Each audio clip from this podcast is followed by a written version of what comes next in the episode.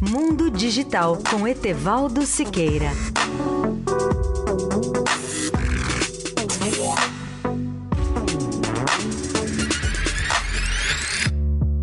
Aqui em Las Vegas, o futuro já chegou em muitos segmentos de tecnologia, como por exemplo das chamadas redes 5G dos celulares de quinta geração.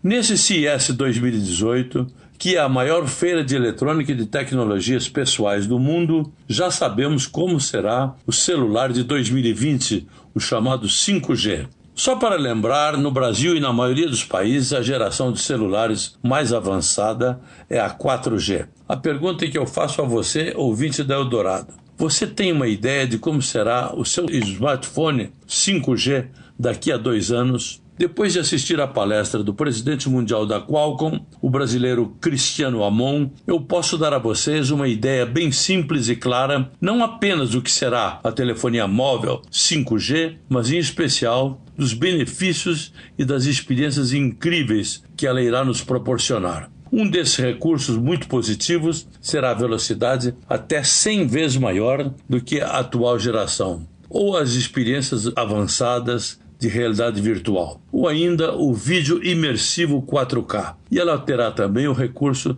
da internet das coisas, estabelecendo a comunicação não só entre pessoas e objetos, como também entre os objetos ou entre as coisas. Ou ainda, para terminar esses recursos simplificadamente, pesquisas online de computação em nuvem e muito mais. Nada disso é ficção, ouvinte da Eldorado mas uma possibilidade real, porque algumas das maiores corporações de telecomunicações do mundo, como a Qualcomm, a Ericsson, a Nokia, a AT&T, já investem pesadamente no desenvolvimento das redes e da tecnologia 5G. Etevaldo Siqueira de Las Vegas, especial para a Rádio Eldorado.